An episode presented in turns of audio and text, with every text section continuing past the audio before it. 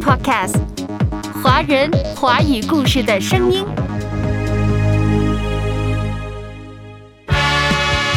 用合宜的方法来面对年老的过程，是最高的艺术。我一生学了很多很多不同的东西，但是有一种我还没有学会，就我要学会变老。已经是应该退休的老年人了。这本书呢叫《拥抱老年生活》。阅读开阔视野，豁达心胸；阅读寻到来处，明白归途。在阅读中看见不一样的世界，遇到更美好的自己。林可辉，阅读世界。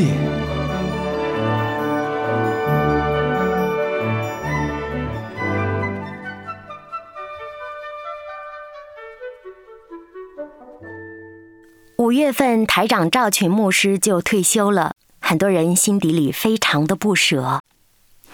想到良友的优秀长辈退休的时候，都有许许多多故事、见证和经验。后来者也许清楚，也许很模糊。如果能够留下一点儿，该多好呢？阅读节目就想做一个小尝试，于是可会想着，对于同样热爱阅读的赵群牧师，他到底是怎样阅读的呢？他喜欢什么书呢？哪些书对他的人生有巨大的影响呢？上一集我们听到了赵群牧师最喜欢的书。案头书，每天必读的书，青少年时代影响他最深的书。印象深刻的是他对历史、社会和人的关注，有远大的胸怀，有大海高山一般的世界。今天我们继续走进赵群牧师和阅读的那些事儿。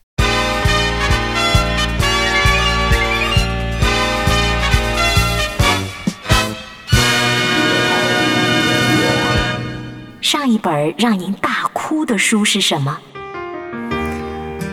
上一本让我大哭的书呢，是龙应台的一本书，叫《大江大海》。当我看到近代中国的历史的苦难，呃，看见许多的人，呃，他们从离开家就永远都回不到家，哪一种的？情况呢？我跟他们一起哭啊！从来没想过，原来当你一踏出这个家门口，你走难，你离开你的家人，原来就没办法再回头了。有一些就老死在另外的地方啊！我觉得我看这本书，我忍不住大哭。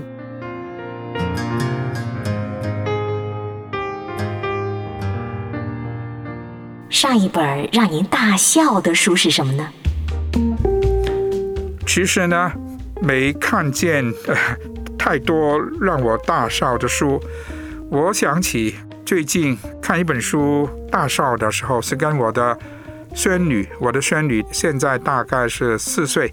啊，看一本儿童的书啊，在当中里头呢，有一些人物就让我有大笑的冲动啊。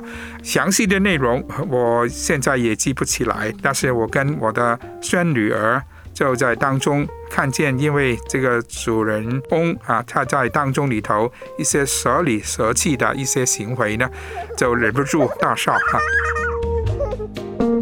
现在呢，有些时候呢。可能读不到什么很精彩的内容，但是跟我的孙女一起去读的时候呢，也可以能够大笑一场的。上一本让您大怒的书又是什么呢？坦白说，最近二十年来都没有读到一本让我大怒的书啊。有些时候呢，当看见有一些。评论的内容啊，反而是有让我大怒的一个反应。但是书本呢，还没有读到一些特别让我大陆的书啊，可能是我觉得如果要花时间来读的时候呢，我还是选一些我喜欢读的书，所以也没有特别的找一些让我可以去大陆的书来看。您读过的最好的爱情故事是什么呢？呃，我也没读太多的爱情的故事啊，但是呢，如果真的要说的时候呢，我觉得梁山伯与祝英台的这个故事呢，也是非常凄美的啊。所以我不能够讲太多，因为真的我没看太多的爱情故事啊。我很快就已经成为丈夫，成为父亲，所以现在要追回来去看一看啊。在所有作家中，哪些是您最喜欢的呢？为什么？所有的作家当中，我觉得其中一位呢，我觉得是我的在文学方面的其中一个启蒙的作家是张晓峰啊，张晓峰。我觉得他对我很大的一个启发啊！我在念神学的时候呢，我的一个中文老师就让我去看张晓峰的作品呢，让我大开眼界啊！跟我过去看《水浒》啊、《三国》啊、金庸的小说呢，都有些不同啊。我觉得他是能够从我们的这个知性，能够提升我们的感性啊，往往能够从小我，能够转化成大我啊。他有很多很出名的散文，其中一篇也让我觉得很深刻的印象，叫《千秋》啊。这篇短短的散文啊，但我觉得他能够透过打千秋的人来说到今天我们对事物的一些感悟啊。我已经是三四十年前去读这篇散文，但到今天哈还是让我能够很深的感动的。如果您能够与一位作家会面，包括过世的和在世的，您会选谁呢？那您最想从他那里知道些什么呢？我还是希望能够跟小峰见一面啊。其实这个情况呢，我在大概二十几年前已经。实现了啊！因为有一次江晓峰他来香港要带领一个研讨会啊，一个文学的研讨会，我就有机会去参与这个研讨会，在听他来分享啊。我还记得他是讲到一点叫龙生九子啊，他就提到这一方面，我觉得我很希望能够看见他的灵感的来源。很想知道他怎样去表达一些他的情怀啊！我还记得有一次他在这个见面的当中里头呢，他也分享有一次他跟他的女儿的对话。我觉得基本上我们每一个人都有这些对话啊，但是他能够从那些对话当中里头呢，去说出一点是平常我们不一定能够说出来啊。这个也是刚才我曾经说。怎样从这个知性提升到感性方面的一个情况？呃，他的女儿小的时候常常跟他的母亲说：“母亲，为什么你每一次说晚上八点回来，就九点才回来？”后来我知道这个原因。那当然，小峰知道，每次都是因为他在忙写作，他在忙要做事情，所以。通常都比他所预定的时间晚才回到家，但是呢，这个女儿就跟母亲说：“母亲，我想明白了，为什么你每一次都是晚一个小时才回到家？原因是什么呢？”他说：“我猜到了，就是你忘记你没有告诉我，是你说你要回来的时间，其实是你离开办公室的时间。”所以你要回来，还需要一个小时吗？所以你没有告诉我说，你告诉我八点要回来，是你八点才离开这一个办公室，所以回到家是九点哦。所以他从这边说，原来有些时候我们能够从一个另外一个角度来看一件事情，他说他很想告诉他的女儿，妈妈是因为工作、因为忙、因为忘记，他是完了回来。但是呢，原来原来是他的女儿从好处，从一个好处去想，就是他的母亲其实是忘了告诉他，那个是他离开办公室的时间，呃，很很小的一件事情。其实，在人与人的相处当中，我们如果从一个好、从一个积极的角度来去想的话，我觉得原来是这个。人与人之间的关系可以很不一样啊，所以这个我觉得非常宝贵，能够有机会跟他见面啊，不单单是看他写的书，也看见他亲自的在当中去有一些演讲啊。到今天，我觉得哎，我见过小峰啊，我觉得还是非常感恩的。如果请您给一个年轻人列一个书单。供他做好步入成年的准备，您会选择哪些书呢？坦白说呢，这个题目呢，我今天早上才看见，因为我只看见可辉的正面的一版啊，后面的是我要猜出来。呃，我觉得今天如果我要给年轻人列一个书单的时候呢，圣经，我觉得还是第一本书啊，能够帮助他的，因为呢。认识我们的神才是第一步啊！如果没有这个认识，我们就有很大的一个亏欠啊！所以敬畏神是智慧的开端啊！认识神就是聪明啊！所以这个我觉得圣经还是我鼓励啊年轻人的第一本书。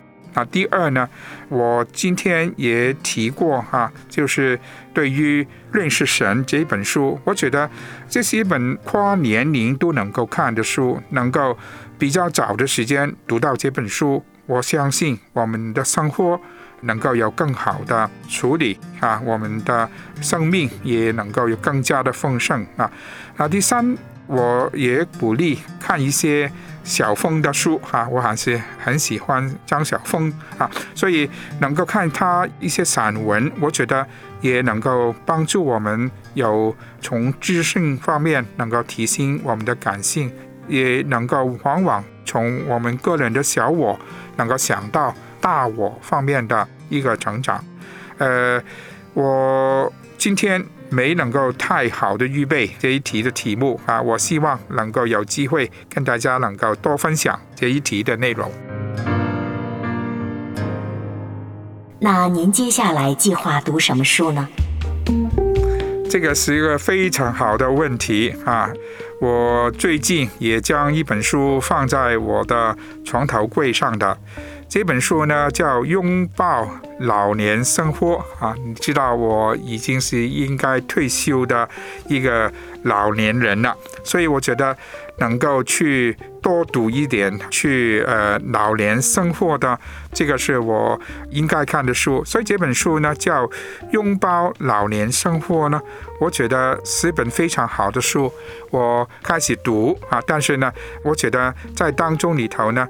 主要是与自己哈年老的过程来对话，我觉得当中有一些内容呢是非常好的，也写的真的是写到我的心坎里头。他说，呃，人都会慢慢的变老，但是能否成功的永葆老年，就要看我们自己怎样做。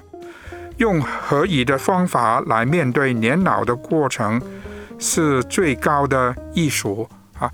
我一生学了很多很多不同的东西，但是有一种我还没有学会，就我要学会变老啊！这个是我从来没学过的啊！但是现在我要好好的学啊！真的，我非常同意，我们是否能够成功永葆老年？就要看我们今天怎样做，所以这本书呢，我觉得有很好的一些内容来帮助我去跟自己的年老的过程来对话，让我可以能够更多的明白一个呃慢慢变老的一个过程是怎样啊？所以这个是我可能最后要学的一门的学科，也是我要去欣赏的一个艺术啊。所以这本书是现在我是放在床头柜上，也是我要看的一本书。今天我们继续走进赵群牧师和阅读的那些事儿。在刚刚的几道问题当中，知道了原来赵群牧师对于国家民族的苦难命运是那么了解。每当看到受苦的命运、受苦的人的经历，他会哭起来。说实话，我很少看到台长流泪。因着苦难命运而流泪，这是慈悲的牧者心怀。也说到他会跟小孙女儿共读童书，享受那份天真浪漫的快乐。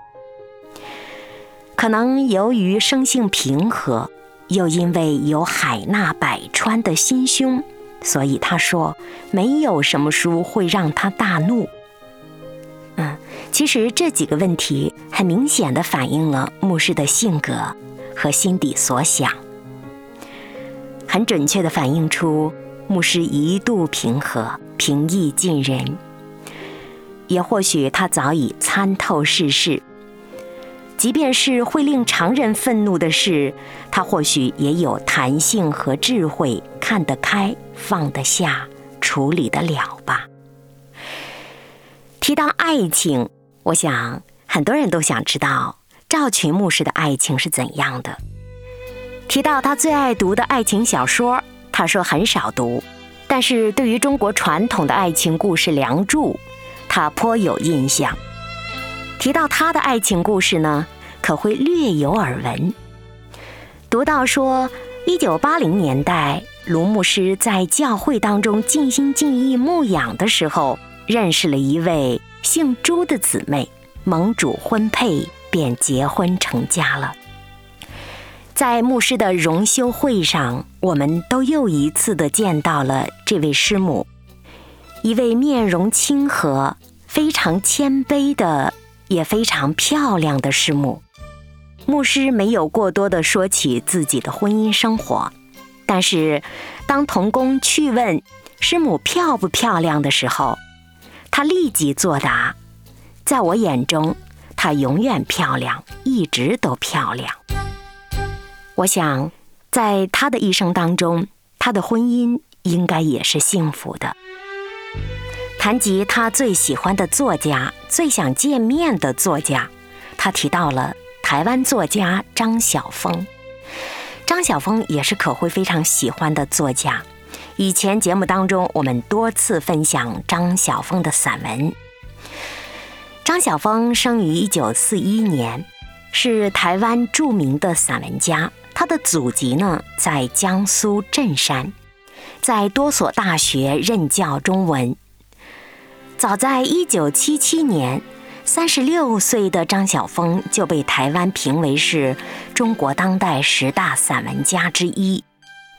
读张晓峰的散文，你会觉得词句清丽，幽默通脱，刚柔并济，中西合璧，情理兼容。因为喜欢张晓峰，所以就更多的了解了一些他的资料。有一次，张晓峰接受采访，称自己生于浙江金华，那是著名的女词人李清照居住过的地方。同样身为女性作家，张晓峰常常以自己和古代女词人生活在同一个地方而倍感骄傲。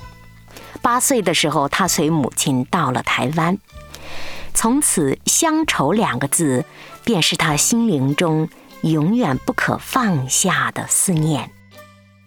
从此之后，他的诗文中充满了对故乡的情怀。乡愁是心灵上永远难放下的寄托，也是他心中念念不忘的所属。读他的文章，你会看到，哪怕一件平常小事儿，或者一个稀疏平常的小物件，都能够碰触他深深的乡愁。除了思乡的情节，张晓峰还有独有的女性细腻和敏锐的一面。他善于描写亲情、爱情、友情，善于描写山川草木。散文中充斥着对自然的敬仰、虔诚，对世间万物温婉深挚的爱。他的文字里充满着多种多样的爱，感恩的、惊喜的、欣慰的。文字美，精神内涵深厚。文字诉说着他对世界的感悟和对人生意义的思考。记得有一次。张晓峰提及，有人分析他的作品，说有两个关键词可以概括，一个是中国，一个是基督教。张晓峰默认了，他的作品中融合了中国跟基督教这两类元素，既充满了中国古典文化的浪漫气息，又有基督信仰的深刻的元素。当读张晓峰的作品时，我们会感到心底里是安宁的，甚至会有一种“这是天赋的世界吧”这样一种温情、敬畏和感叹。所以，当赵群台长提到张晓峰，提到张晓峰是他文学的启蒙人。可会觉得这样一位作家实在值得一而再、再而三的推荐给读者们。今天我们继续走进赵群牧师和阅读的那些事儿。在最后一道问题上说未来你将读什么书的时候，赵群台长说到老年生活他要拥抱，所以他选读的是。拥抱老年生活，可回去查读了这本书，出版于二零零九年，作者是古伦神父。神父生于一九四五年，十九岁起就是圣本都修会的修士了，后来又获得了神学博士、哲学和奇管硕士，一生著作超过三百多种。这本关于老年生活的书，它的原题是《拥抱老年生活，散发智慧馨香的年岁足迹》。荣休之后的赵群牧师要面对他的老年生活了，从忙碌的工作岗位回到平静的休息中，能不能用合宜的方法面对渐渐变老的过程呢？这是生活的艺术，也是生命的艺术。写这本书的时候，古伦神父进入了六十岁的花甲之年。他鼓励读者一定要认真地思考自己变老的过程，要学会和年老的自己对话。我想这一点应该和赵群牧师不谋而合。多次听到赵群牧师说，人要学会与自己对话，与神对话。与自己和解。那变老的生命当中，有更多的时间和空间来与自己对话，与神对话，有更多的发现。能不能通过灵性的方式，把自己变成一个更加成熟、更加智慧又更加从容的人呢？拥抱老年生活这本书应该会提供不少的答案。可会翻看了这本书，单从目录来看就很受吸引。提到老年生活的意义，提到一定要学会接受自己的存在，接受自己的限度，学会面对孤独。最紧要的是学会放手，放下财产、紧张的人际关系、权利，放下自我中心等等。只有这样，才能结出丰盛的人生果实。直到最后，我们老了，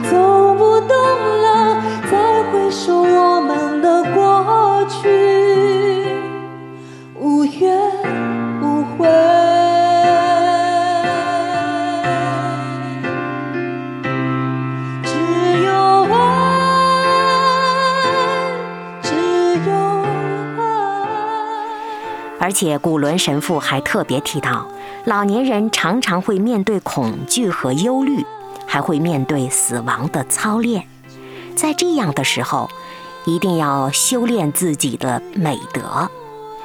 所谓的老年人美德，在古伦神父的笔下，就是自在、忍耐、温和、自由、感恩和爱。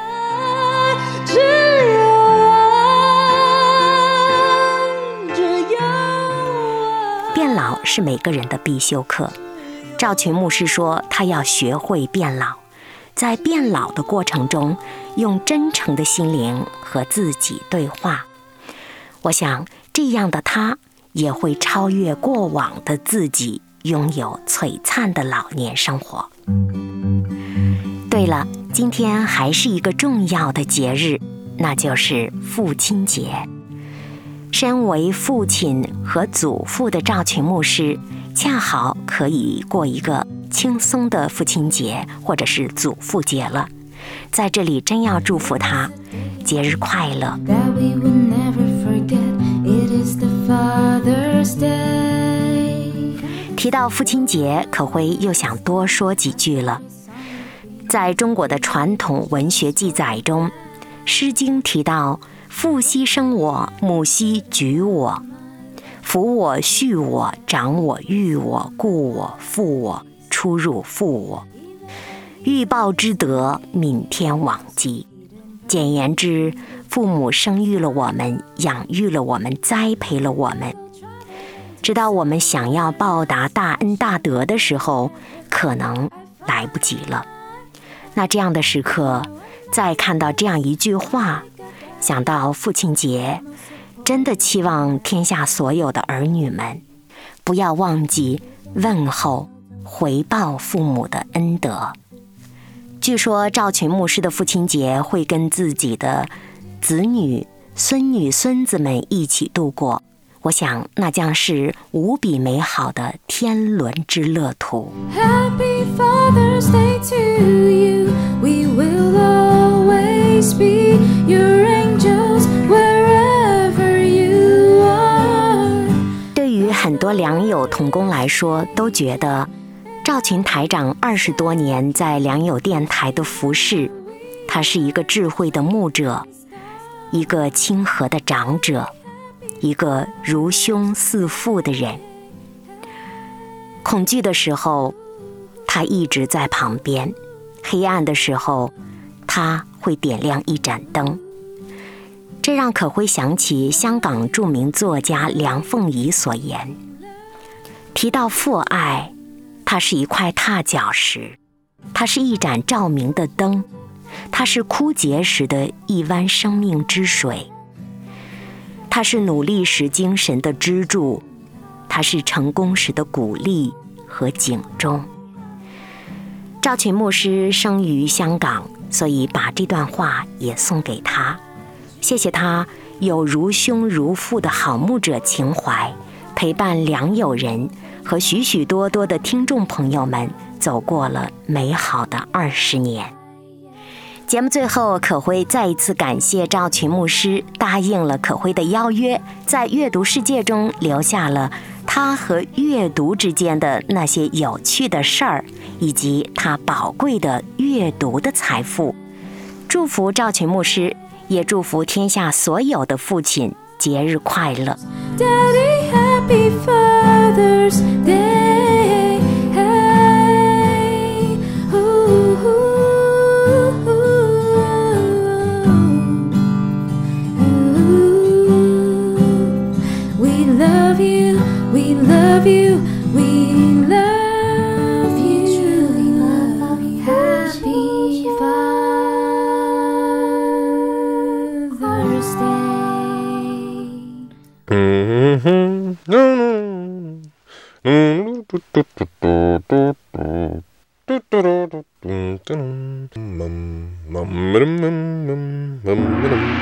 Supercast。华人华语故事的声音。